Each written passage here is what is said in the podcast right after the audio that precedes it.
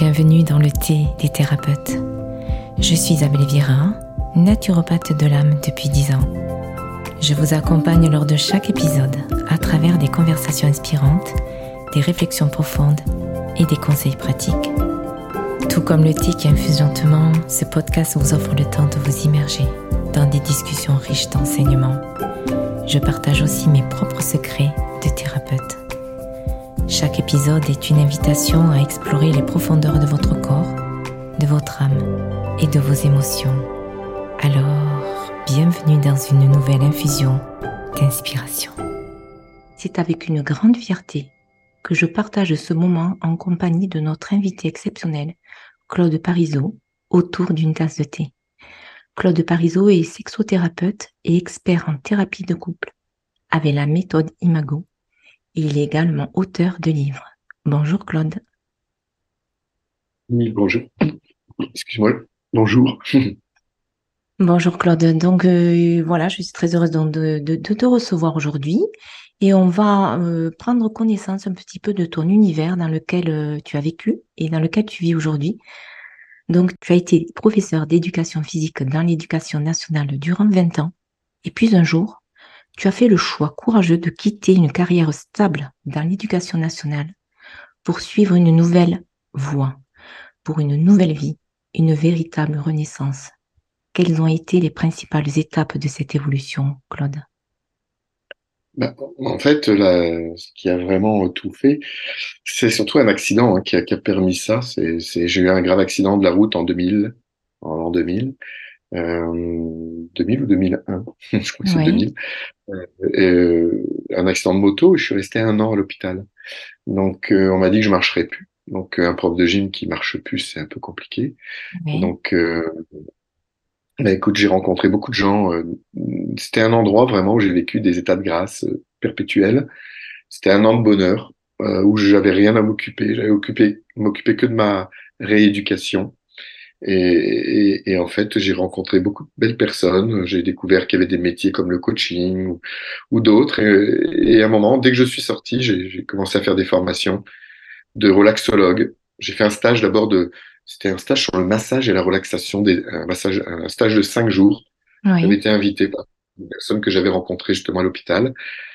Et j'y suis allé, j'ai adoré euh, la philosophie de vie de cette personne et de sa co-animatrice. Et, et j'ai intégré l'école qu'ils avaient eux-mêmes fait et puis, euh, c'était le début. Euh, voilà, j'ai continué à être. Euh, j'étais deux trois ans en, en, prof à mi-temps puisque j'étais en. on appelle ça déjà en.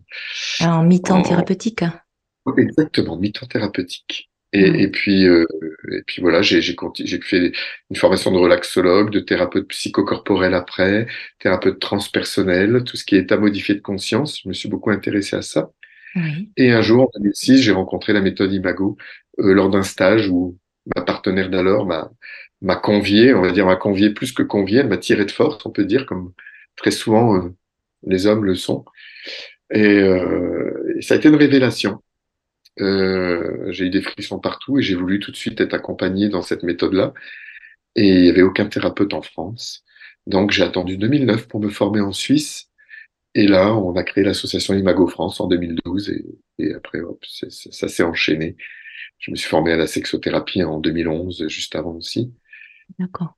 Juste après ma formation de thérapeute de couple en 2009 et, et après, voilà. D'accord. Donc, du coup, c'est vrai qu'on reviendra un peu plus tard euh, concernant la méthode Imago.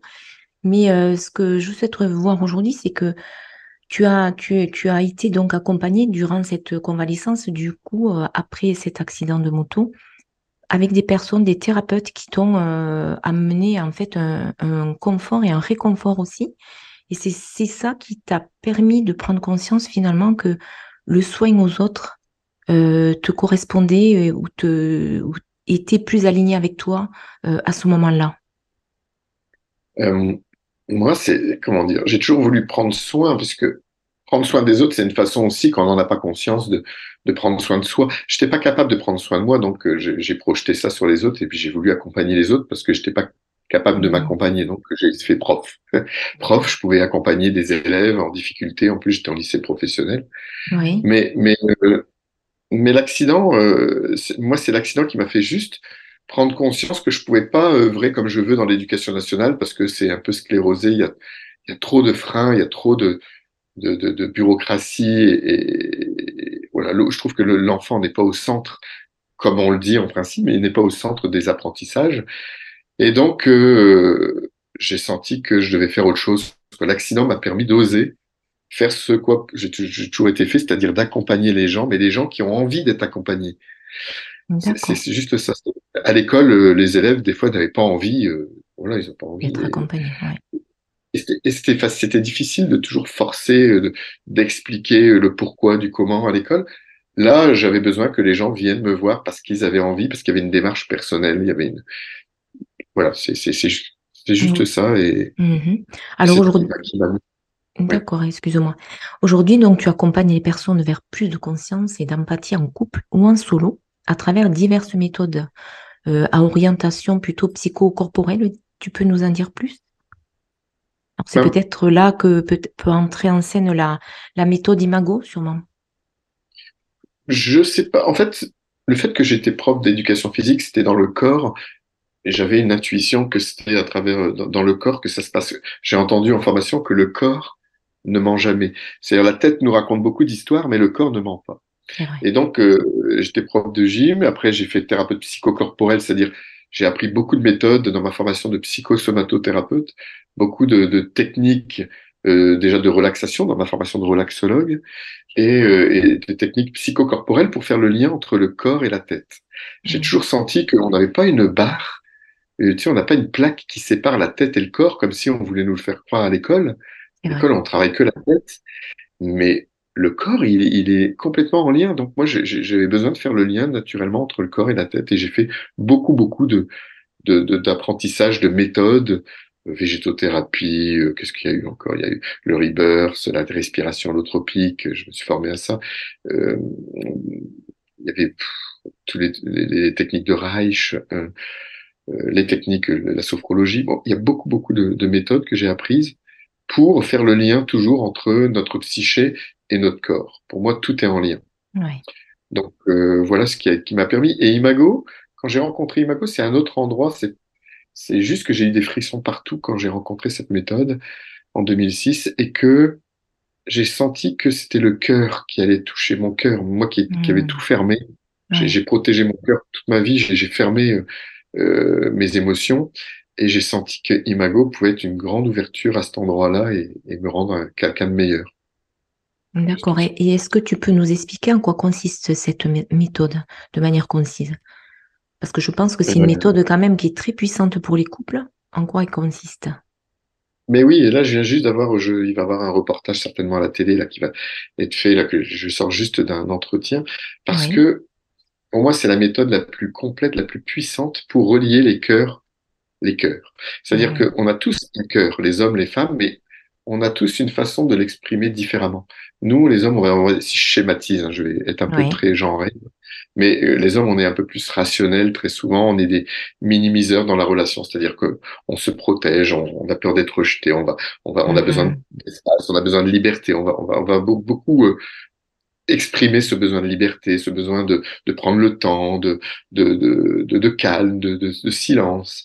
Et, et, ce qui fait, et, et le maximiseur, c'est le contraire. Les femmes, elles vont plus être dans le, euh, les émotions. Elles vont être plus à exprimer ce qu'elles ressentent. Elles ont besoin de, de, s'exprimer assez rapidement. Et puis souvent, ça va passer par la colère ou d'autres émotions. Donc, on est vraiment différents. Et si chacun en reste dans notre monde, ben on, on reste à des niveaux différents, on peut pas se comprendre. Et on peut faire n'importe quelle thérapie individuelle, c'est pas pour ça qu'on ira mieux dans le couple. Et moi, dans cette méthode-là, ben, on est face à face, les yeux dans les yeux, il y en a un qui parle, l'autre va faire le miroir de ce que l'autre dit. On va apprendre à être dans le monde de l'autre, à écouter pour comprendre et non pas à écouter pour répondre. Hmm. Et c'est toute la différence si on va apprendre à parler avec notre cœur. Les rationnels, on va les faire descendre dans leur cœur, les émotionnels, on va les faire remonter dans le cœur pour qu'ils parlent la même langue. Et c'est cette langue qui se fait à travers de dialogues, on appelle ça les dialogues imago. Et ces dialogues-là permettent vraiment de, de parler de cœur à cœur et de dénouer toutes les situations, tous les défis qu'on peut rencontrer dans nos vies de couple. D'accord. Alors, si tu le souhaites, est-ce qu'on peut euh, simuler une petite, euh, juste un petit moment entre toi et moi, voilà, en imaginant, voilà, qu'on a besoin de peut-être de, de, réaligner notre, notre relation et, et que, voilà, c'est vraiment factice. Je précise à l'audience, à l'auditeur. Et moi, je suis vraiment quelqu'un d'émotionnel. Alors, je vais me manifester souvent par euh, de la colère quand je suis mécontente. Et voilà. Et comment on pourrait, euh, comment tu, tu fonctionnes dans ce cas-là? Par exemple, moi, si j'ai souvent des colères pour m'exprimer, et que euh, mon partenaire, ben lui, il va être plutôt indifférent à ses colères ou alors plutôt euh, pour lui, ça le touche pas, euh, c'est juste une, une émotion qui passe. Et moi, juste de voir qu'il est indifférent, ça va encore plus me faire monter en Il n'est pas indifférent. Il n'est pas différent, c'est que le minimiseur, il va s'anesthésier très souvent. Il va ah. couper l'émotion, donc lui, il va faire glisser, ça va glisser. C'est pas qu'il est indifférent, c'est que son mécanisme de défense, ça va être de se cliver tu vois, de se dissocier. Donc, euh, on a l'autre va avoir l'impression qu'il en a rien à faire, mais c'est pas ça. C'est juste que c'est mmh insupportable parce qu'il se sent responsable de l'émotion de l'autre, alors que on n'est pas responsable de l'émotion de quelqu'un d'autre. Tu le sais bien. Et, euh, et, juste, euh, le truc, c'est que toi, par exemple, tu vas demander un dialogue. Tu vas dire à ton partenaire, voilà, j'aimerais te parler d'une de, situation qui est réveillée hier, qui me, qui m'impacte, qui, qui m'a déclenché, qui me fait du mal. Est-ce que tu veux bien m'aider à comprendre pourquoi ça me fait autant de mal? Tu vois, c'est ça c'est que tu vas demander à l'autre de l'aide, non pas l'accuser. Parce que si un minimiseur, on l'accuse, si tu l'accuses, mais il va pas vouloir discuter, il va se sentir euh, incompétent. Hmm. incompétent. Et, nous, on a tous la blessure de, de compétence, les hommes. On est éduqués à être compétent, à être efficace. Donc, hmm. dès qu'un homme, on va lui pointer du doigt qu'il n'a pas bien fait, c'est fini. Donc, ce que tu vas faire, c'est que tu vas devoir parler de toi, que de toi. Dire, hmm. voilà, ben, tu vois, je suis en colère là parce que quand tu as dit ça, voilà ce que j'ai vécu. Et le maximiseur, justement, lui, tu vois, souvent celui qui se met en colère, il doit apprendre à ne pas accuser l'autre. Parce que dès qu'il accuse, c'est fini, l'autre, il est plus là. Donc c'est une danse à deux. Mm. Le maximiseur doit apprendre à parler de soi sans, à exprimer ses émotions, mais sans avoir une charge contre l'autre. Et ça, ça s'apprend. Et, et, et, le récepteur, il doit apprendre, le minimiseur, il doit apprendre à écouter l'autre sans se sentir coupable de ce que l'autre a vécu, juste de l'écouter, de le valider et de faire de l'empathie. D'accord. Ça, ça revient un peu à la, communication non violente. Oui, c'est ça, exactement. Et donc, juste l'autre prend conscience, enfin, celui, par exemple, moi, en le disant, je prends conscience que je me mets en colère, que j'ai besoin de voir ce qui a été touché, et euh, la personne en face, lui, il va en conscience euh, recevoir ce que je vis, et il va m'apporter, il va ouvrir son cœur, et m'a peut-être m'apporter aussi son empathie. Et moi, de me sentir dans l'empathie de l'autre, je vais ouvrir aussi mon cœur. Et c'est une reliance qui va se, faire, à se créer à ce moment-là, c'est bien ça? C'est ça. Ça, ça c'est pas de la première fois parce que celui qui est fermé, il va faire le dialogue, il va faire le dialogue, il va le faire. Hein. Il va faire de l'empathie, mais plutôt mentale. Il va dire voilà, je, comprends maintenant que quand je fais ça, tu vis ça. Même si tu vas pas le sentir toi euh, dans la façon de le dire, ce qui est important, c'est juste d'apprécier l'apprentissage du minimiseur de s'ouvrir progressivement. S'il est accueilli dans sa capacité, même si c'est pas comme on aurait voulu, si on accueille juste sa, capacité du moment à, juste le dire, même si il, on le voit pas dans ses yeux ou dans son cœur, ben ça va l'aider à ouvrir petit à petit et à récupérer ces parties-là qu'il avait enfouies euh, enfant. Parce que c'est à l'enfance hein, qu'on enfouit toutes ces parties-là. Oui, c'est ça. Et est-ce que tu penses que dans, dans un couple, en fait, ce sont souvent les blessures euh, liées à l'enfance qui peuvent remonter? Ou Pas souvent, c'est tout le temps. C'est tout le temps, oui, c'est ça. Mm, mm. Et systématiquement, quand on est en colère ou quand même quand on, aime quelque chose chez l'autre, c'est systématiquement lié à des besoins qui n'ont pas été satisfaits enfant mm. et qui ont été vécus comme des blessures pour l'enfant. Même si l'adulte dit qu'il a eu des super parents, ça n'empêche pas. Même avec des super parents, on a eu des moments où enfant, on n'était pas, nos besoins n'ont pas été rejoints parce que nos parents ne peuvent pas être tout le temps disponibles. C'est impossible. Qu'on ait des bons parents ou des parents euh, moins euh, présents ou moins disponibles, ben, on a tous eu des besoins qui n'ont pas été satisfaits et c'est ça qui se réveille. C'est ça l'imago. C'est l'image qu'on a imprimée en nous, enfants de nos parents. Et c'est cette image-là qui se réveille dans la relation de couple. Mmh, ok. Donc c'est vrai que en fait finalement euh, avancer en couple c'est un chemin euh, initiatique parce que du coup euh, on apprend au fil du temps et je pense qu'être en couple ça permet une on va dire une accélération en fait de ben, ce travail sur soi finalement. Oui, Pour moi, bah, une de mes formatrices disait que le, le thérapeute, c'est la relation. Et, et, c'est vrai qu'on peut faire autant de thérapies individuelles que l'on veut. C'est pas pour ça qu'on sera euh, meilleur partenaire. C'est pas pour ça qu'on sera mieux en couple forcément. Parce que ça passe par une danse. C'est la danse entre les deux. C'est pas forcément euh, parfois, euh, moi je fonctionne bien avec mes amis. Euh, je sais comment les écouter. Il n'y a pas l'intimité qui entre en jeu, par exemple. Par contre, dans mes relations intimes, c'est autre chose. Je vais être mmh. beaucoup plus déclenché, beaucoup plus en insécurité, ou je, vais dire, je l'étais en tout cas. et, c'est beaucoup plus compliqué pour moi d'être en couple. Pendant très très longtemps, être en couple pour moi, ça a été, c'était vraiment. J'ai toujours essayé d'être en couple, mais je n'y arrivais pas. Oui. D'accord. Parce que c'est l'intimité qui entre en compte. Et oui, c'est ça. Et donc, tu as pu petit à petit te rendre compte, en fait, quelle blessure était réveillée à ce moment-là? Bien sûr, avec les dialogues, mmh. ça nous permet d'aller visiter euh, ce qu'on ressent, ce qu'on vit et, ce qui nous blesse, et puis on, fait le lien avec l'enfance directement. oui. Donc du coup, le travail sur soi est important dans une relation. C'est-à-dire que on va prendre conscience qu'en fait, euh, le, la vie de couple, c'est tout un chemin, c'est tout un apprentissage, mais c'est aussi pour apprendre, comprendre, grandir ensemble, grandir individuellement, mais aussi ensemble. En fait, ça dépend du niveau de conscience qu'on a. Il y a des couples qui, ont, qui sentiront jamais le besoin d'aller en thérapie, puis qui vivent bien comme ils sont. Si les gens sont bien comme ils sont, c'est parfait. Mais ceux qui vivent le couple conscient, euh, on peut pas on peut pas se, se, comment dire, faire l'économie. On ne peut pas faire l'économie d'aller faire un travail personnel. Parce que sinon, tout ce qu'on veut pas aller voir à l'intérieur de soi, on va le protéger sur son part. On va hmm. le, pas le protéger, le... c'est amusant que je dise ça, mais on va le, ce matin j'ai du mal à trouver mes mots. Euh, projeter. Voilà, le projeter. Hmm, d'accord. tout ce qu'on veut. Et, c'est ça qui se passe la plupart des couples. Les couples se séparent parce qu'il y a tellement de critiques. Mais les critiques, c'est juste des choses qu'on a à l'intérieur de nous, des émotions qui n'ont pas été exprimées ou des besoins qui n'ont pas été exprimés. Hmm. Donc, si on ne va pas faire le clair de ce qui se passe à l'intérieur de soi, eh ben, on va continuer à projeter toute sa vie sur l'autre. Hmm. Et c'est assez fatigant. Et oui, c'est sûr, ça, ça peut user tout le monde et, et euh, surtout, ça prend beaucoup d'énergie aussi au quotidien. Et, et ça peut aussi, euh, ben, en fait, aussi, comment dire, euh, amener une énergie qui va plomber un petit peu le couple. Donc c'est vrai que évoluer, euh, voilà, en conscience, c'est quand même déjà un, énorme plus quand on peut le faire. Voilà, après tout le monde.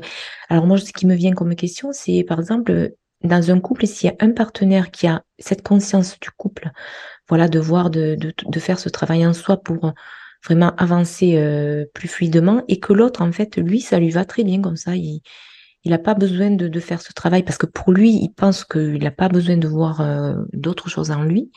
Comment ça peut euh, s'auto-réguler, en fait? Parce que si on avance ensemble dans la même optique, c'est bien. Mais s'il y en a un des deux qui va plus avancer parce qu'il a cette conscience, mais que l'autre n'a pas cette conscience, voilà, à un moment donné, ça peut être dans un déséquilibre. Ma vision de l'amour, c'est que l'amour, c'est permettre à l'autre de se sentir libre et épanoui. Si je ne veux pas faire de thérapie alors que mon partenaire, ma partenaire a l'impression de tout porter, parce que c'est souvent les femmes qui, qui invitent leurs hommes à la thérapie, euh, c'est les hommes qui refusent de faire ce travail-là parce qu'ils ont peur de pas être compétents ou d'être montrés du doigt, etc. Et le problème, c'est que ben il y a un éloignement. Moi, je, je c'est pas un problème s'ils viennent par exemple quand ils viennent en thérapie de couple. Euh, il y en a un qui est souvent a fait de la thérapie et l'autre non.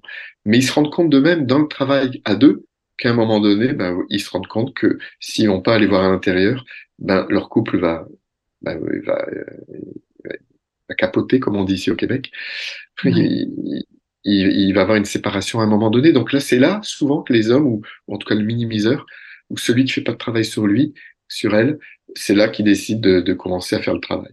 Très souvent, malheureusement, il est un peu tard, c'est-à-dire que pendant des années, il y en a un des deux qui insiste pour que l'autre le fasse. Ouais. Le fait pas parce que lui tout va bien. Sauf que quand euh, la femme, la plus souvent, dit ben moi là j'en peux plus, là c'est vraiment ma limite et je suis désolé, là je m'en vais. C'est là qu'ils vont dire oui, alors je, je, vais le faire, je vais le faire, mais sauf qu'il est trop tard. Et oui, c'est ça. Ouais, c'est ça. Ça c'est un grand classique. Ah oui, voilà. Et donc du coup, quelles sont les différentes étapes de la relation amoureuse? Ah ben, les, les, étapes, c'est euh, clairement la période romantique au début. Oui. La période qui dure entre on disait avant que ça dure trois ans maximum, mais aujourd'hui, euh, tout dépend si on vit ensemble, ça peut durer un peu plus, mais la plupart du temps, ça dure moins. On peut dire un an, six mois, un an, on peut voir déjà les premiers, dans le monde dans lequel on vit, on est, on est beaucoup challengé. Et il y a tellement de possibilités, tellement de sollicitations que voilà, les couples, les six premiers mois, souvent, c'est lune de miel. Et euh, dès qu'il y a les premiers conflits qui arrivent, on appelle ça la lutte de pouvoir, ben, on commence à voir l'autre moins idéal qu'on le voyait. Parce qu'au mmh. début, on, on, projette beaucoup euh, nos idéaux et puis on, on est amoureux de, plutôt de ce qu'on aimerait de la relation, mais on connaît pas l'autre vraiment. Donc on, on, trouve tous nos points communs, on trouve que tout est beau, que l'autre est vraiment le partenaire idéal ou le parfait complément. Sauf que ben c'est pas c'est pas la réalité. On n'est pas des jumeaux, on n'est pas des clones. On est mm-hmm. tous différents. Et d'être différent, c'est pas dangereux, sauf que c'est difficile à gérer si on n'a pas d'estime de soi, si on n'a pas confiance en soi. Euh, il y a plein de choses où on aimerait que l'autre soit pareil que nous. Voilà, pour plein de raisons, on commence à avoir des conflits. Et là, donc, on arrive dans la période de lutte de pouvoir.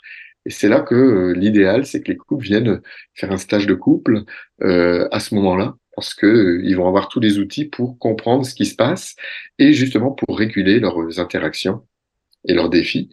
Et là, ben là, ils vont pouvoir mettre de la conscience. Et ça, c'est la troisième étape. On met de la conscience pour euh, retrouver à la quatrième étape ben, le, le, la lune de miel. Et après, quand on est en lune de miel, ben, il y a assez de lune de miel, il y a assez de confiance pour aller voir d'autres d'autres choses qui reviendront. Ça devient un cycle. C'est toute une roue. Mmh. D'accord. C'est un peu ça. Quoi. La vie, c'est ça. Oui, c'est vrai, c'est magnifique.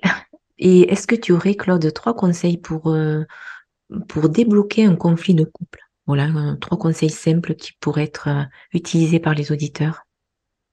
Bah, les conseils simples, hors imago, euh, moi, c'est faire un dialogue. C'est sûr, les dialogues, vous sortez directement. C'est vraiment de connaître cette. Moi, pour moi, c'est le, c'est la chose la plus claire. Si, sans rentrer dans le détail, ça serait déjà d'apprendre à écouter l'autre, ne pas en faire une affaire personnelle. Hein, ce que les quatre accords Toltec, c'est, c'est apprendre quand l'autre est en colère, se dire, mais c'est être curieux plutôt que de réagir. Apprendre à être curieux de mais pourquoi tu te mets en colère? Et juste de poser la question. Apprendre à poser la question, mais qu'est-ce qui se passe pour toi? Je veux bien t'écouter, mais me critique pas, me parle pas, parce que moi, quand on me critique, euh, j'ai pas envie d'écouter. Mmh.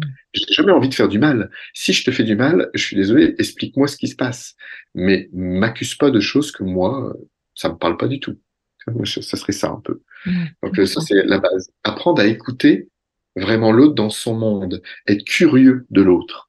Mais ça, c'est hyper dur de le faire parce que notre cerveau reptilien réagit des milliers de fois plus vite que notre cerveau intelligent, le néocortex. Donc, c'est dur, ça demande un espace sécurisé. Et l'espace sécurisé, c'est le dialogue imago. Moi, je connais pas mieux pour mmh. apprendre à s'écouter.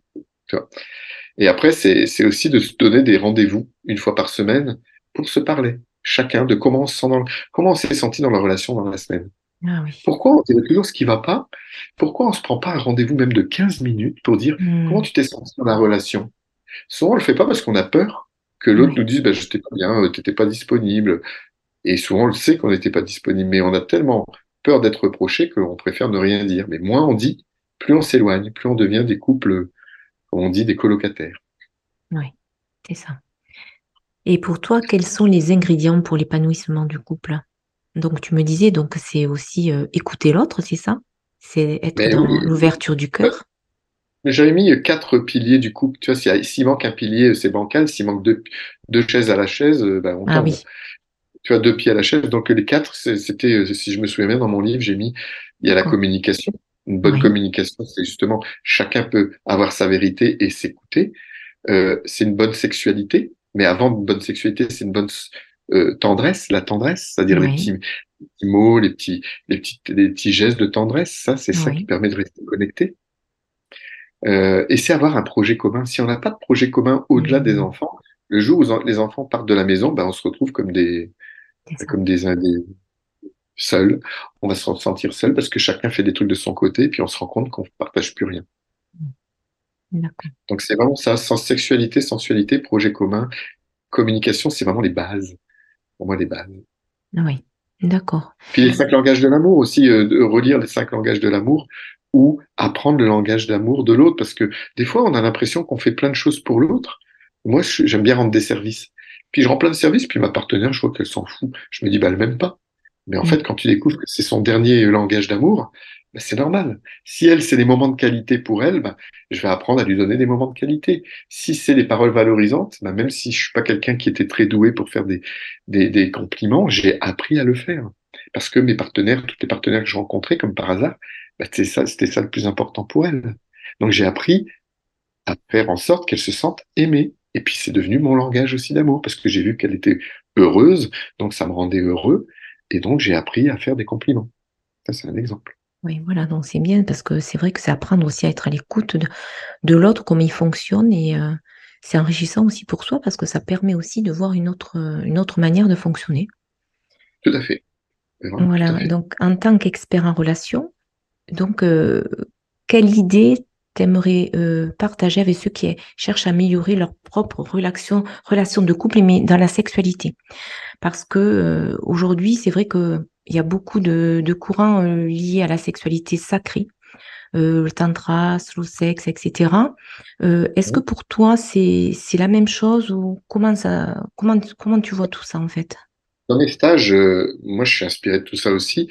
Je suis sexologue, donc je suis, comment dire, les hommes et les femmes, on a des mondes différents. Autant dans les dialogues, imago, on apprend à parler la même langue, ben, dans la sexualité, c'est la même chose. Sauf que faut, on peut en parler, mais parler, c'est pas suffisant. C'est important de se sentir en confiance. Et pour se sentir en confiance, il faut se sentir en sécurité. Pour se sentir en sécurité, il faut se sentir entendu et en connexion très souvent, si je fais, je, ça va être très genré ce que je dis, dans le monde dans lequel on est, où euh, c'est, j'essaie de faire attention, mais on peut mettre du masculin et du féminin dans chacun d'entre nous. Donc je parle homme-femme, mais vous pouvez mettre femme-femme, homme-homme, c'est pareil. Hein. Mais très souvent, quand même, dans mon expérience, les femmes ou ceux qui ont des composantes féminines ont besoin de se sentir en connexion avec le partenaire, en connexion euh, euh verbale et aussi passer des moments avec. Et ils ont besoin de se sentir aimés comme ça en étant en connexion. Et là, le cœur va s'ouvrir et si le cœur s'ouvre, bah, le sexe va ensuite s'ouvrir. Ça, c'est plus souvent chez nos partenaires féminines. Mm. Chez les hommes, eux, c'est le contraire. Eux, ils ont besoin de se sentir désirés. Et quand ils se sentent désirés, ils se sentent aimés. Et là, ils peuvent ouvrir leur cœur. Donc, le problème, c'est qu'avec la sexualité classique, telle qu'on la connaît, puis telle qu'elle est valorisée de plus en plus dans la pornographie qui est accessible à tous et même aux enfants qui, euh, pour moi, sont trop jeunes parfois pour avoir ces images choquantes. Euh, et, la pornographie peut être, voilà, pour moi, c'est c'est pas quelque chose tel qu'elle est faite aujourd'hui qui qui peut aider à avoir une bonne sexualité pour les jeunes aujourd'hui, mais ils ont euh, une vision de la sexualité qui est assez mécanique et qui est plus, on va dire masculine, j'aime pas dire ça, et qui est plus euh, efficace, tu vois, dans l'efficacité, dans aller à un objectif, tu vas réussir quelque chose, dans la performance. La performance, c'est ça, c'est ce qu'on nous apprend nous les hommes, à être performants, euh, tu sais, quand dans notre éducation. Sauf que ça peut marcher au début pour les deux, parce qu'on est dans, dans nos hormones, comme je disais, la période romantique, et c'est les hormones qui nous guident, on a tous les deux du désir, donc ça peut nous convenir. Sauf qu'à un moment donné, ça devient très lassant pour au moins un des deux partenaires si euh, il n'y a pas de connexion, s'il n'y a pas euh, du ralentissement, s'il n'y a pas du, de la sensualité, s'il n'y a pas des gestes de tendresse avant. Donc il y a tout ça, la sexualité. Moi, dans mes stages sexualité pour couple, on dialogue sur la sexualité, ben, on, on, apprend à se connecter autrement dans les chambres, hein, c'est un travail dans les chambres, et on apprend à avoir une sexualité, on va dire, différente, où la lenteur est euh, le maître mot, où la douceur, la tendresse euh, euh, sont prônées et où on apprend à se connecter de cœur à cœur pour vraiment tous les deux se rencontrer au même niveau. Au fil des épisodes, je recueille dans un livret les secrets des thérapeutes que je reçois. Il est mis à jour de semaine en semaine pour vous offrir encore plus d'inspiration et de ressources. Vous avez le lien dans la description pour le télécharger. Ça ne veut pas dire qu'on doit faire l'amour que comme ça. Oui, bien Après, sûr. on peut rejoindre notre partenaire féminine en, en, en, lui donnant du temps, en se ralentissant, eh ben, ça sera d'autant plus facile pour elle d'aller aussi dans notre monde, dans le monde, et si on a envie d'aller dans quelque chose de plus sauvage par moment, parce qu'on a ces parties-là en nous, que ce soit les hommes et les femmes en plus. Hein. Euh, mais quand on assume vraiment nos parties-là, eh ben, on peut aller dans toutes sortes de sexualités après. Mais ce qui est important, c'est d'apprendre à se comprendre, à se connaître, et il y a des stages pour ça. Euh aussi. Moi, je conseille vraiment, moi, le stage sexualité que je fais, j'adore, parce que les couples arrivent, ils ont peut-être pas fait l'amour depuis 20 ans parfois, ah et à la fin des jours, ils sont toujours, toujours reconnectés. Parce que c'est pas si compliqué que ça. C'est juste d'avoir les outils pour. Oui, c'est sûr. Et comment, en quelques mots, comment tu pourrais donner cette différence qui existe entre la sexualité conventionnelle et la sexualité sacrée? Est-ce qu'il y a des mots qui sont vraiment, euh, on va dire, qui sont là, en fait, dans la sexualité sacrée Par exemple, la conscience peut-être de, de, de, l'instant, prendre, être vraiment dans le moment présent, peut-être qui n'est pas dans la sexualité conventionnelle. Mais exactement. Il y en a qui, naturellement, vont l'être et puis ils vont avoir une belle sexualité, mais c'est vrai que pour être dans le moment présent, il n'y a qu'une seule façon. Moi, j'ai appelé mes premiers séminaires, quand j'étais relaxologue, j'ai appelé mes séminaires ralentir pour sentir. Ouais, c'est vrai. J'ai tout dit. Quand je dis ça, j'ai tout dit. Mmh. Si on ralentit pas, on est dans, dans de la baise, on est dans quelque chose de mécanique, mmh. et, et, et, on essaye d'aller à un endroit, à l'orgasme, et puis quand on arrive à l'orgasme, ben, après on s'endort, je sais pas, en tout cas l'homme mmh. peut s'aller vers l'endormissement, et la femme elle reste sur sa faim. C'est un cliché, mais c'est une des raisons pour lesquelles beaucoup de couples ne font plus l'amour. Donc, plus on ralentit, plus on se rend compte, on se regarde, on se touche, et on dit ce, dont on a envie, besoin, on se dit des mots. Chacun doit apprendre aussi qu'est-ce qui, qu'est-ce qu'est-ce qui fait qu'on se sent désiré, qu'est-ce qui se fait qu'on se sent touché dans, la sexualité. C'est important de dire notre vérité à l'autre, sans que ça soit une, obligation ou une exigence. C'est d'apprendre à dire notre vérité, ce qu'on a besoin pour se sentir connecté à l'autre. Et pour les hommes et pour les femmes, ça va être un peu différent mais on se rend compte dans les stages que c'est pas si différent que ça. C'est juste, c'est vraiment apprendre à dire nos envies, nos besoins, sans qu'il y ait du reproche. Alors les reproches, c'est encore pire que dans les, dans le, tous les jours. Dans la sexualité, dès qu'il y a un reproche, c'est castration assurée. Ah oui. C'est que, mmh. un reproche dans la sexualité, on n'a pas envie de se mouiller, on n'a pas envie de se sentir rejeté, surtout l'homme. Dès qu'il y a une critique à cet endroit-là, bah, vous pouvez être sûr que ça, ça va créer euh, la bisbille, comme on dit ici au Québec. Alors, les problèmes de communication sont souvent à l'origine de tensions dans les relations sexuelles dans un couple. Quels conseils donneriez-vous au couple pour améliorer cette communication sexuelle et émotionnelle du coup? Bah, C'est se donner des rendez-vous pour en parler. c'est déjà parler, c'est continuer à se donner des moments de tendresse. C'est-à-dire que la tendresse amène à la sexualité. Donc la tendresse, même si les hommes sont moins à l'aise avec les mots eh ben, ils peuvent juste euh, passer du temps, prendre. Et, des moments de tendresse, c'est des moments où on peut prendre dans les bras, on peut se caresser, on peut se masser, sans qu'obligatoirement derrière il y ait un acte sexuel. Et pour une mmh. femme, après quelques années de relation, c'est hyper important. Sinon, elle a besoin de sentir justement, tu parlais de présence, mais la présence, c'est ça, c'est que l'autre soit présent dans l'instant à ce qui est là, et on ne sait pas où ça va après. On ne sait pas si ça va aller dans la sexualité, mais si l'homme, il a ou la femme a dans sa tête déjà euh, parce que j'ai connu que c'était des fois inversé, même si c'est plus souvent chez les hommes que ça, ça arrive, mais moi j'ai des partenaires où, j'ai eu des partenaires aussi où elles, euh, elles n'arrivaient pas à ralentir, où elles voulaient euh, atteindre l'orgasme.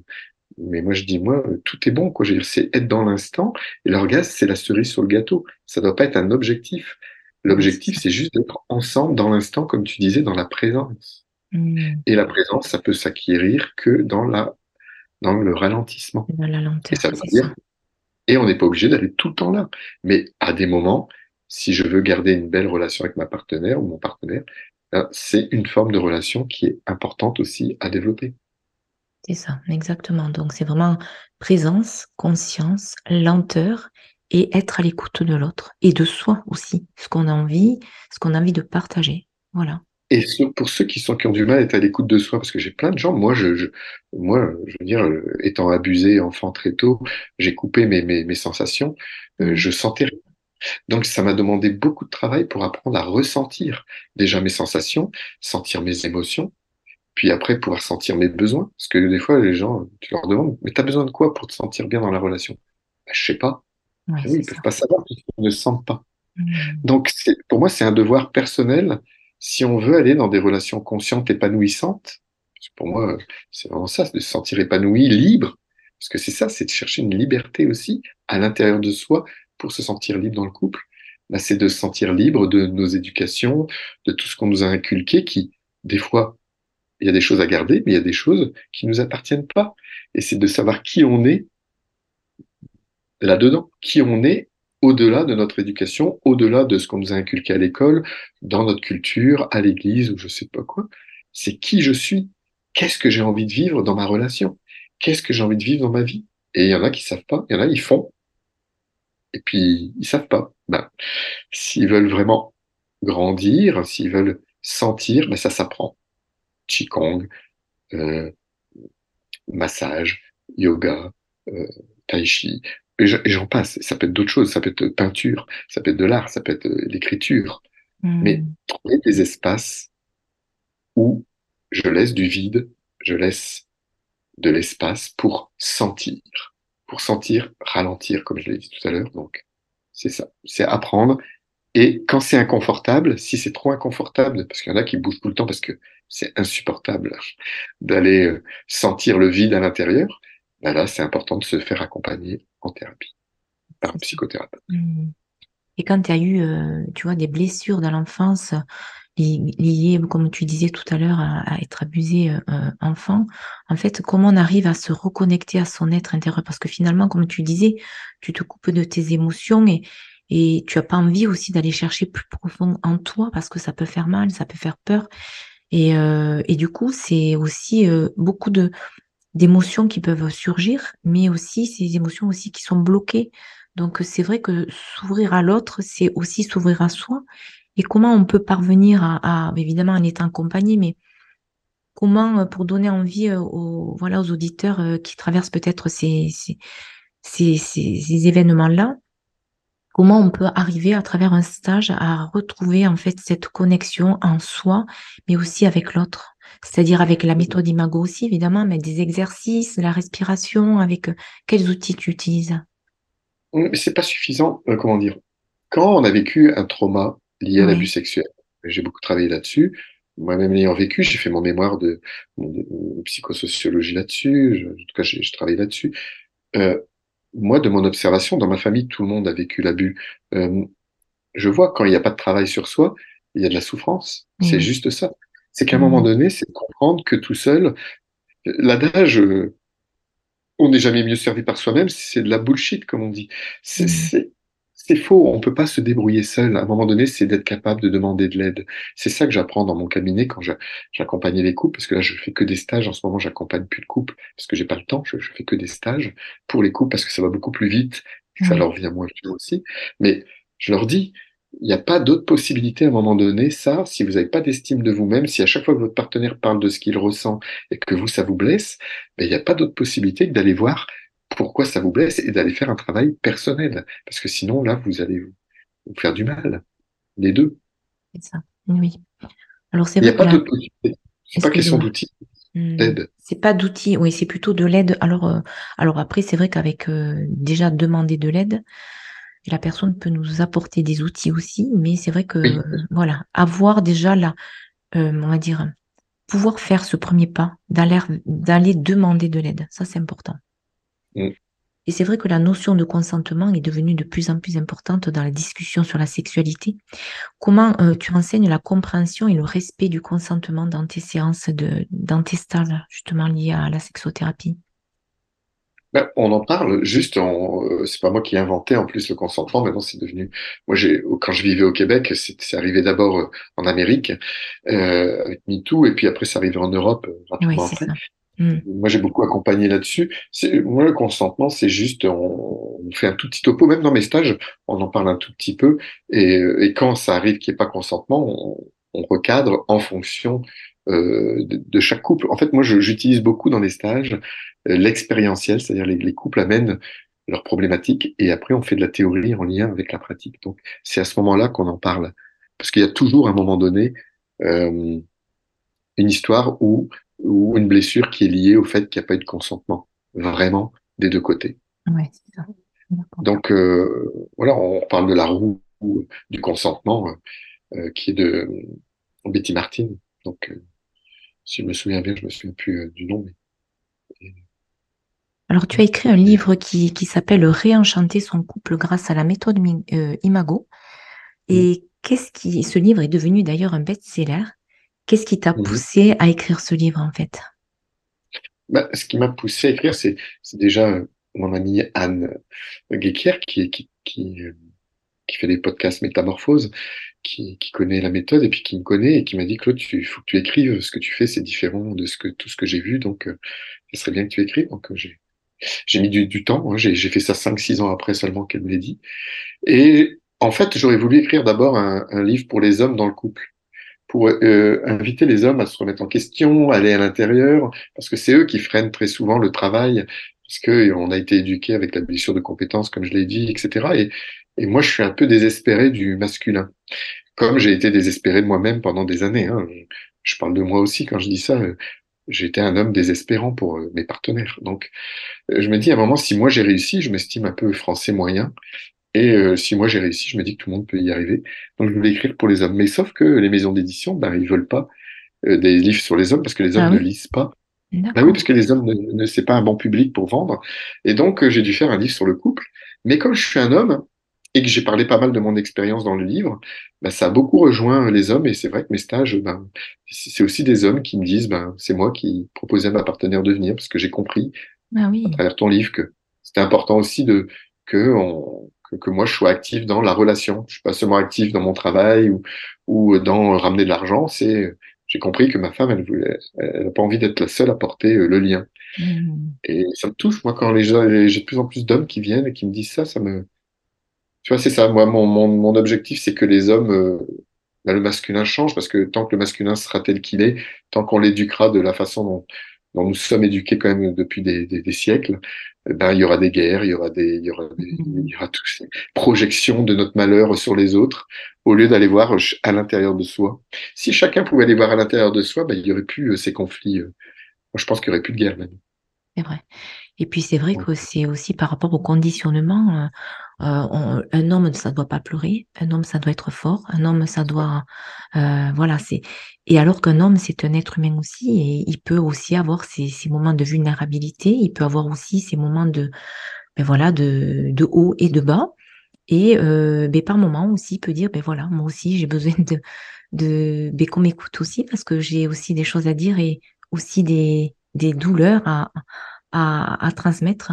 Et autant que la femme, et c'est vrai que c'est vrai, c'est réunir c'est le féminin et le masculin euh, dans un même, euh, sur un même euh, chemin, sur une même voie.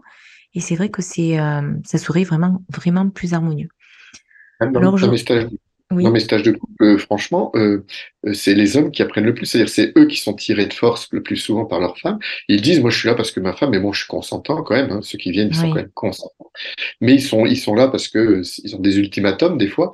Mais quand ils sortent du stage, c'est magnifique. Moi, j'ai, fait des vidéos d'une minute trente à chaque fois à la fin de mes stages. J'en ai, euh, je sais pas, j'en dois en avoir une cinquantaine maintenant de vidéos. Je les ai mis sur mes, mes réseaux. Et, et tous les couples, et à chaque fois, les hommes disent, mais qu'est-ce que je suis heureux. Merci de m'avoir euh, forcé à, à, à venir. Ils sont tous heureux. C'est eux qui apprennent le plus puisque leurs Hmm. partenaires ont déjà un petit parcours dans le développement personnel en général. Mais, mais les hommes, c'est eux qui découvrent le plus, c'est eux qui ont le plus à y gagner presque. Donc, moi, j'encourage vraiment tous les hommes à venir. J'en connais pas un qui est parti euh, déçu. J'en ai pas vu depuis que Ah, je fais ça. euh, Hmm. C'est très beau. Oui, c'est vrai. Est-ce que tu sens qu'il y a une évolution quand même euh, de l'homme euh, dans, dans le sens où aujourd'hui, il ose, il ose s'ouvrir à ces stages-là? Il ose aller avec sa partenaire euh, pour travailler ensemble et, et se reconnaître ensemble. Euh, est-ce que tu penses que euh, cette génération, ou depuis quand tu, tu sens quand même qu'il y a une évolution, si jamais il y en a une, si tu en as Euh, noté? je pense que ça, euh, en France, c'est plus, par exemple, qu'au Maroc, je voyage beaucoup qu'à d'autres pays. On a une ouverture qui fait que, même au Québec, le couple, c'est pas une priorité. J'ai beaucoup moins de monde qui vient dans mes stages ici au Québec que, que, qu'en France. Ah oui, Donc, euh, en France, c'est quand même le couple est au centre et on a conscience que le couple, euh, c'est important de, de, de, de mettre de l'énergie dedans. Ça, c'est la bonne chose que j'ai envie de dire. Mais par contre, est-ce que ça évolue?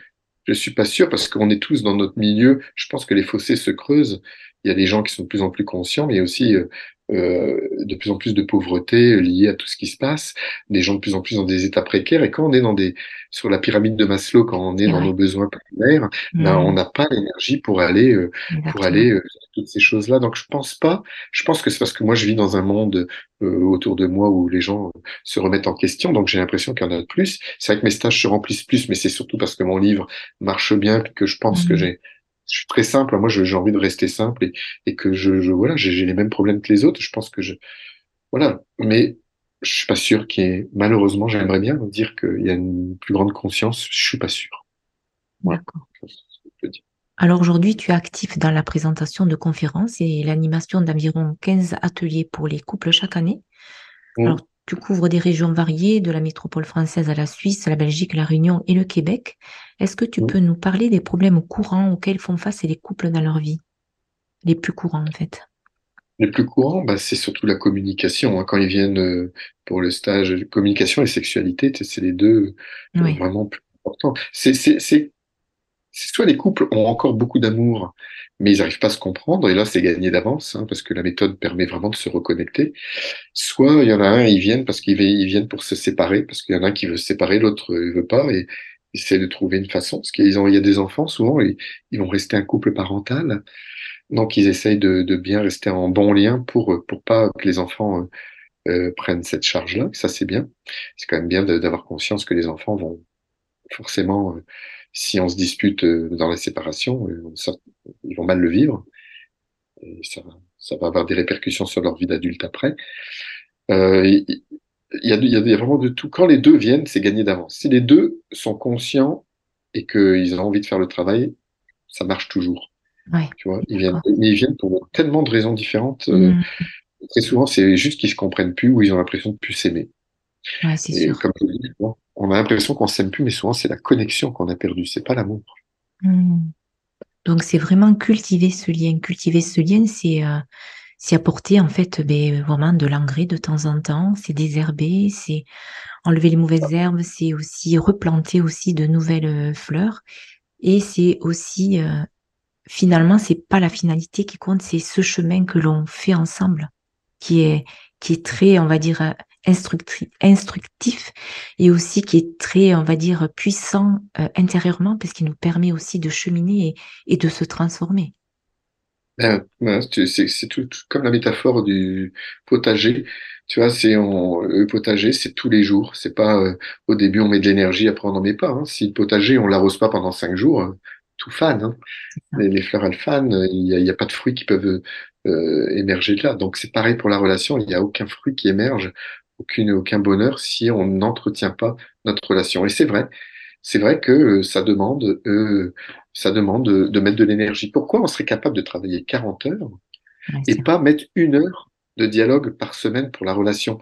Il faut se poser la question pourquoi je veux vivre en couple si je suis pas capable de, si j'ai pas envie de mettre d'énergie, ça ne marche pas imago ou pas imago, hein, c'est pas ma méthode, mmh. c'est pas la méthode que j'utilise qui, qui change quoi que ce soit. Ça nous donne un cadre sécurisé pour se connecter, mais sinon, si les couples, ça c'est on se lave les dents, on se pose pas la question. Si on doit se laver les dents trois fois par jour, on le fait. C'est une hygiène corporelle. Ben, on doit avoir une hygiène relationnelle minimum une fois par semaine, c'est-à-dire un dialogue par semaine, dialogue imago. Quand les couples font ça, ben, ils restent connectés dans la durée ils peuvent cheminer ensemble, ils peuvent dépasser plein plein de choses parce qu'ils restent connectés. C'est aussi simple pour moi aujourd'hui. Aussi simple dans les mots, hein, pour, pour mmh, n'importe qui. Mais oui, mais parce que la vie, euh, la vie actuelle, je vois aussi. Bon, moi, je, cet outil, j'y crois. J'ai mis du temps hein, à mmh. l'utiliser. Mais je sais que cet outil-là, en l'ayant, bah, il peut m'emmener n'importe où. Dès que je vais pas bien, je demande un dialogue et puis et je sais que derrière, il y a toujours de la lumière. Voilà, exactement. Et est-ce que cette méthode, on peut l'utiliser aussi dans les relations mais, euh, de tous les jours, euh, dans le cadre du travail, dans le cadre euh, des amis, ou est-ce que c'est uniquement réservé à la relation de couple? Ah ben non, mais tout à fait. ça a été créé, il y a un métier qui s'appelle aussi facilitateur imago. des formateurs ici en France et en Suisse forment aussi à ce métier-là. Et il y a un livre qui vient de sortir en septembre, le mois dernier, il y a 15 jours, euh, c'est Marion euh, Malocène qui l'a écrit, et elle a écrit pour Imago en entreprise. On va même faire nos conférences ensemble l'année qui arrive, là, parce que ça marche beaucoup en entreprise aussi. Ça, ça permet d'assainir les relations en famille, dans les familles, dans les entreprises, euh, en individuel aussi, en coaching. On peut l'utiliser vraiment partout. D'accord, ok. Alors c'est vrai que comment tu nourris euh, ben, justement tes, moments de, de vie d'homme, c'est-à-dire voilà comment tu parce que c'est vrai que tu donnes beaucoup à l'extérieur, tu accompagnes de nombreuses personnes, de couples euh, surtout. Euh, comment tu nourris ton quotidien pour justement avoir cette énergie et, cette passion qui est là, on sent très bien dans le quotidien? Est-ce que tu aimes plutôt te reconnecter dans la nature? Est-ce que tu aimes faire plutôt du sport, voyager? Comment comment tu vis tout ça? Avant, c'était le sport. J'étais professeur d'éducation physique. Oui. Je peux plus courir. Oui. La vie fait que je ne peux plus courir à tous les, dans tous les sens du terme. Donc, euh, je fais beaucoup moins de sport et je regrette. Je voudrais, euh, en fait, le fait que je, je bouge beaucoup, ce qui me manque là, c'est une activité régulière pour me, pour me ressourcer. Ça, c'est ce qui me manque. Donc, Oui. ce que j'aime, c'est là, je voyage. Euh, mais ça m'aide pas à avoir une vie euh, stable. Là, ces deux années-ci, je les donne beaucoup pour le livre et pour, euh, pour cette approche que, en laquelle je crois énormément. Mais euh, très bientôt, je vais déménager, je vais me poser aussi. Moi, mon- moi, ce qui me m'aide, c'est chant, le chant. Euh, j'adore chanter. Je, je- Oui. le- le- une pratique pour moi de méditation, de yoga, d'être dans la nature, de comme là quand je suis au Québec, d'être dans les espaces de nature, c'est vraiment magnifique. Et je vais à la Réunion, j'aime la mer. La mer me ressource. Là, je vis sur l'île de Noirmoutier parce que Ah je suis à côté de la mer. Donc, je travaille beaucoup, je fais beaucoup de stages, mais entre les stages, je me repose et je me pose. Voilà, Je suis ça. présent pour mes amis, pour ma chérie, pour euh, pour euh, pour ma famille. Voilà, je, je- j'ai aussi du temps pour pour les autres, mais c'est pas un rythme classique. C'est pas euh, Mm. tous les jours euh, euh, rentrer. Je pars à 8 heures, je rentre à 5 heures, et, et je travaille le week-end quand même beaucoup. Et et donc c'est vrai que ça ça demande à trouver des espaces, mais c'est indispensable pour moi de trouver des espaces Oui. euh, vide, de vide pour pouvoir donner. Si je me donne pas à moi, je peux rien donner aux autres. Et c'est ça, Donc, exactement. Mais oui, il faut penser j'ai une vie qui me plaît. C'est ça, faut Oui. avoir une vie vraiment. La vie qu'on choisit, c'est se poser la question, qu'est-ce qui est bon pour moi? Et, et je me donne ce qui est bon pour moi pour pouvoir donner aux autres après. Exactement. Et faire des choix aussi de vie euh, parce que mais c'est parce que ça vibre dans le cœur et non pas parce que c'est le mental qui me dit Ben, je vais faire ça parce que c'est mieux euh, pour la famille ou c'est mieux parce que c'est mieux rémunéré. C'est aussi qu'est-ce qui nous fait vibrer euh, dans notre cœur pour justement aller vers ce qui nous semble le plus lumineux pour soi finalement. Parce que là, on, on s'épanouit finalement, c'est même plus un travail, c'est une passion que tu, tu fais au quotidien. C'est euh, aussi euh, que tu, tous les conseils, tous ces stages et tous ces séminaires que tu, euh, proposes, c'est aussi euh, transmettre ce que tu as aussi peut-être tiré de tes moments difficiles dans ta vie. Est-ce que tu peux dire que euh, ce que tu vis aujourd'hui, c'est c'est toutes les leçons finalement que tu as tirées de ces moments difficiles dans ta vie? Bien sûr. C'est marrant parce que moi, je l'ai pas vécu comme difficile, mais c'est c'est vrai qu'aujourd'hui, j'arrive pas à, je veux dire, si je suis là où je suis, c'est parce que j'ai vécu tout ce que j'ai vécu avant. Ouais, Donc, euh, je, je regrette rien, tu vois, ça, ça permet de faire la paix aussi avec ses parents quand on a des choses à nous reprocher. Et tout ça, c'est c'est tout ce que j'ai vécu qui fait que, ben, que je me sens euh, libre. Tu vois, je me sens vraiment libre chaque jour quand je me lève, je me sens libre de vivre la vie que j'ai envie de vivre. Je me sens riche de tout ça. Puis c'est vrai qu'après 50 ans, on est plus dans la transmission. Aujourd'hui, j'ai envie de transmettre. Si moi j'ai réussi, me dis que tout le monde peut réussir, donc c'est c'est ce qui me motive à, à me lever tous les jours. Où j'ai pas besoin d'être motivé, mais je me sens toujours plein de vie, euh, plein de choses à transmettre. J'ai l'impression que, ouais, tout le voilà. monde peut y arriver, donc euh, voilà. Et comment tu gères aussi aujourd'hui euh, tes émotions personnelles? Euh, Voilà, on travaille, on, on- on a tous des émotions qui nous traversent par moment. Et si tu as une, une, une émotion assez puissante qui te traverse, euh, imagine durant euh, un stage de couple où tu te sens vraiment, euh, ben justement, euh, touché par l'histoire d'un couple qui est là et, qui te, bouleverse. Est-ce que tu arrives à gérer l'émotion ou juste tu vas accueillir l'émotion et tu vas là justement la laisser venir et- et faire son œuvre? Comment tu, tu pourrais... pris, t'as pris le bon exemple. Pris un bon exemple euh, avec le stage euh, au mois de juin. J'ai fait un stage super puissant, vraiment beau. Puis euh, j'ai quand même beaucoup travaillé sur moi et en général, je peux mettre à distance les émotions des couples de ce qu'ils vivent. Mais à un moment donné, il y a, un- il y a un couple là, je, fais la démonstration devant tout le monde et puis puis on va dans l'enfance. Puis la personne dit, ben moi, je crois que j'ai jamais fait confiance à aucun adulte. Et moi, c'est venu me toucher de plein fouet, quoi. Vraiment, le petit ah garçon en oui. moi l'a jamais Mmh, fait. Puis j'ai eu les larmes qui ont commencé à couler. Qu'est-ce que j'ai fait en temps normal? J'aurais ouais, tout blindé, je me serais fermé, je me serais. ouais, Et, et là, ce que j'ai fait, j'ai laissé couler juste et je suis resté avec eux.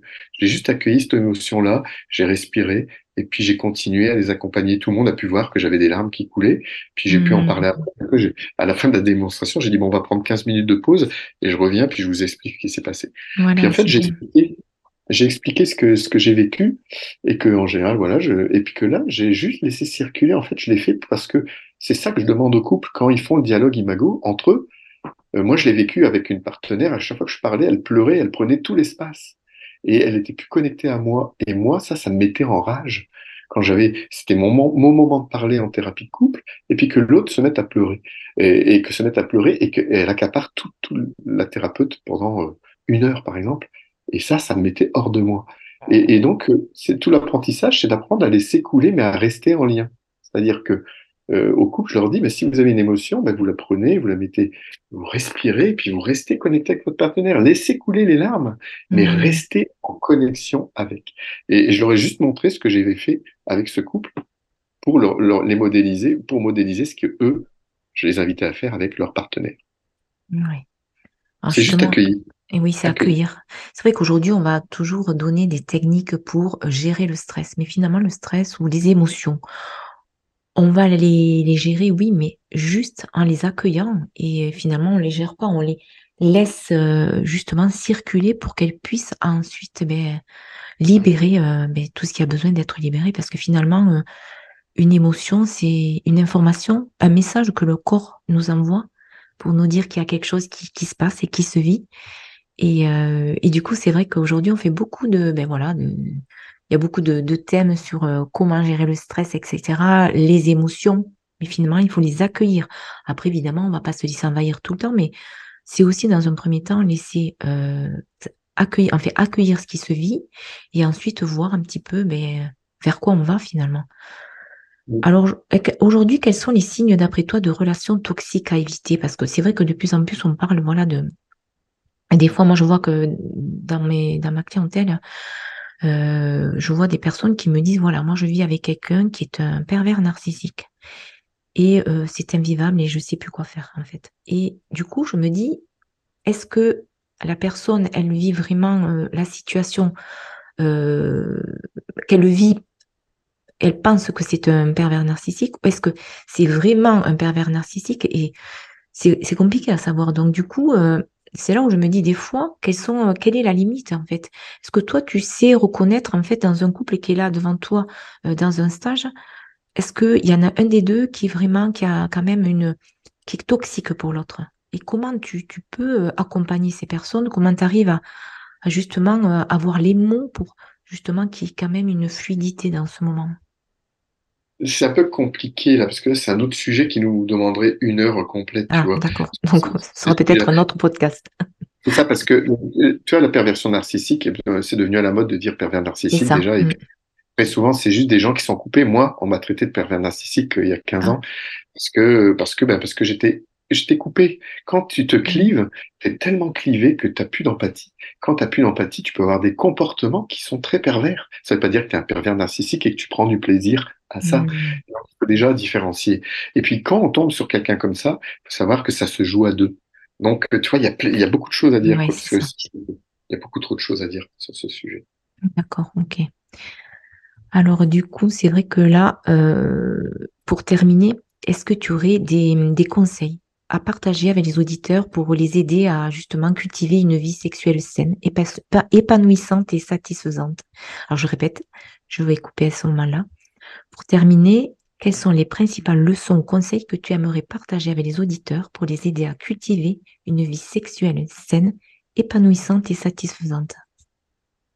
Ben, je Comme je l'ai dit tout à l'heure, euh, pour moi, c'est déjà de communiquer avec des espaces sécurisés où il y en a un qui parle, l'autre écoute, fait un résumé. C'est vraiment le dialogue imago. pour moi, le dialogue imago, c'est la mmh. sécurité.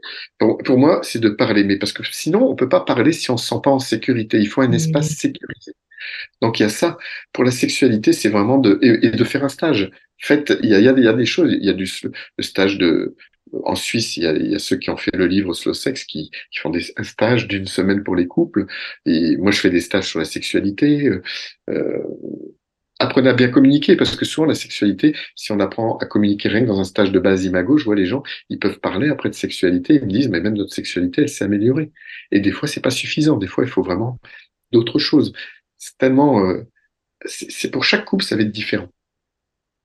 Donc, euh, pour moi, c'est déjà s'écouter vraiment, sans s'interrompre, sans se juger. Prendre 100% responsabilité de ce qu'on vit et d'aller vers zéro négativité. Bon, c'est magnifique. la base. Voilà, est-ce que tu as envie de rajouter quelque chose? Ben non, c'est très complet. Merci euh, en tout cas de ce partage. Ça passait vite là, ça fait Et oui, c'est vrai que heure. c'était très intéressant, très riche. J'avais vraiment hâte de, de vivre ce moment parce que je sais que beaucoup de couples traversent en ce moment des périodes pas faciles euh, par rapport à la conjoncture, mais par rapport à beaucoup de choses, d'événements euh, mais dans leur vie. Et euh, c'est vrai que avoir des thérapeutes qui accompagnent des couples, c'est très précieux. Et, euh, là, vraiment, je suis très heureuse de t'avoir accueilli, euh, Claude, et c'était très, très, très riche. Et en tout cas, vraiment, je, je souhaite vraiment te remercier chaleureusement, Claude, d'avoir partagé ce moment avec nous dans cet épisode du podcast Le TT thérapeute, car la thérapie de couple, c'est un voyage vers la compréhension mutuelle et l'amélioration de nos relations. Et je suis reconnaissante d'avoir pu partager ces précieux conseils avec vous aujourd'hui. Et je vous dis euh, donc à très bientôt. En tout cas, si vous avez des questions, des commentaires et si vous souhaitez en savoir plus sur les stages et les conférences de Claude Parisot, vous pouvez consulter son site, le lien dans la description de cet épisode. Voilà, en tout cas, n'oubliez pas de vous abonner au podcast du TD Thérapeute pour ne manquer aucun épisode. Et je te dis à très bientôt, Claude. Et j'espère un jour vivre un de tes stages, en tout cas. voilà. À. Isabelle, c'est très gentil. À Au bientôt. revoir. Merci, au revoir, Claude. Au fil des épisodes, je recueille dans un livret les secrets des thérapeutes que je reçois. Il est mis à jour de semaine en semaine pour vous offrir encore plus d'inspiration et de ressources. Vous avez le lien dans la description pour le télécharger.